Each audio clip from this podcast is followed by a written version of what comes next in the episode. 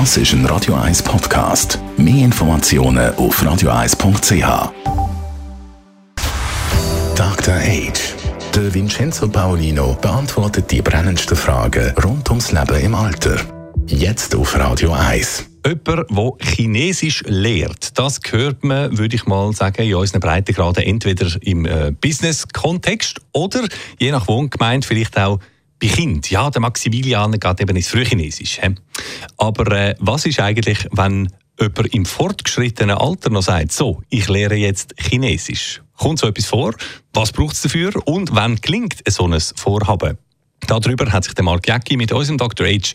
Ähm, Vincenzo Paulino unterhalten. Ist der Zug im Alter abgefahren oder kann man auch noch im höheren Alter Chinesisch lernen? Ja, ich glaube, man kann schon auch im hohen Alter Chinesisch lernen, wenn ein paar Voraussetzungen erfüllt sind. Da sind wir gespannt. Also wenn man sich jetzt vorstellt, äh, man ist selber 75 oder 70, sind vielleicht einige Hörerinnen und Hörer heute auch dabei, und man würde jetzt seinen Bekannten erzählen, du weißt was, ich, ich lerne jetzt Chinesisch, oder? Und die Reaktion wäre wahrscheinlich, ja, für was machst denn du das jetzt? Und äh, brauchst denn das überhaupt? Und es ist ja mega anstrengend und so. Und dann ist vielleicht die Volkshochschule noch vielleicht weiter entfernt. Es gibt jetzt nur Online-Learning und dann irgendwann denkt man sich ja, ah, soll ich das jetzt wirklich lernen und lässt dann vielleicht doch wieder bleiben. Und da möchte ich das Gegenbeispiel machen.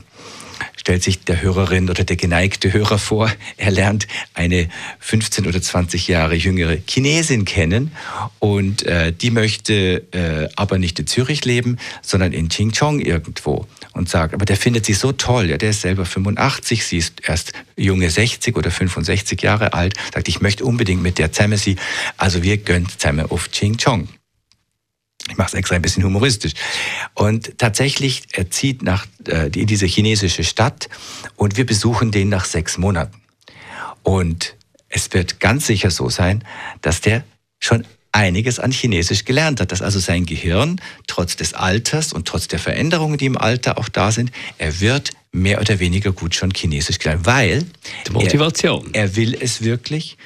Seine Frau oder Freundin gibt ihm jeden Tag positive Feedbacks. Oh super, jetzt kannst du schon Suppentasse sagen oder Sass sagen.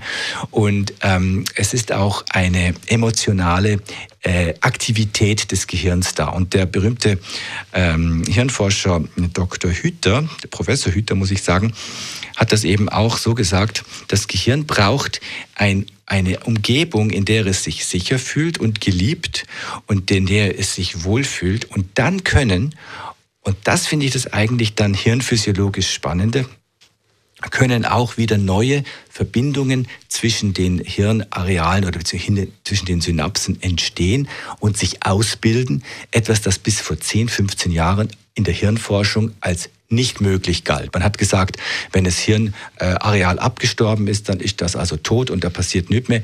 Und wir wissen heute, dass die Plastizität des Gehirns, also dass andere Areale wieder Dinge übernehmen können, viel stärker ist, als man das bisher geglaubt hat. Aber die Voraussetzung ist A, emotionale Beteiligung, gutes Umgebungsfeld und ähm, die wirkliche Motivation, diese Hingabe an etwas Neues, dann passiert im Hirn noch etwas, auch im ganz, ganz hohen Alter. Also aber kann man sagen, wenn die Motivation nicht der Chines oder Chinesin ist, die man hat lernen kennen, sondern halt einfach nichts, äh, könnte eine Motivation sein, dass man mit, mit einer neuen Sprache lernen, Chinesisch als komplizierte, komplexe Sprache, als sehr etwas Fremdes, dass das äh, mehr länger äh, im Hirn frisch haltet. Ja, das tut es dann, wenn man das eben gerne tut und wirklich emotional bin. Es gibt auch, es gibt ja Leute, die sagen, ja, man muss nur ganz oft Kreuzworträtsel lösen oder sowas. Also das glaube ich jetzt nicht. Das ist zwar nicht, das ist auch nicht falsch, das ist sicher nicht falsch, aber zum wirklich sich ähm, nochmal in etwas hineingeben mit Hingabe, das ist eigentlich das, wo dann richtig gut wirkt. Dr. Age jeden Sonntag auf Radio 1. Unterstützt von Alma Casa, Wohngruppe mit Betreuung und Pflege rund um die Uhr. www.almacasa.ch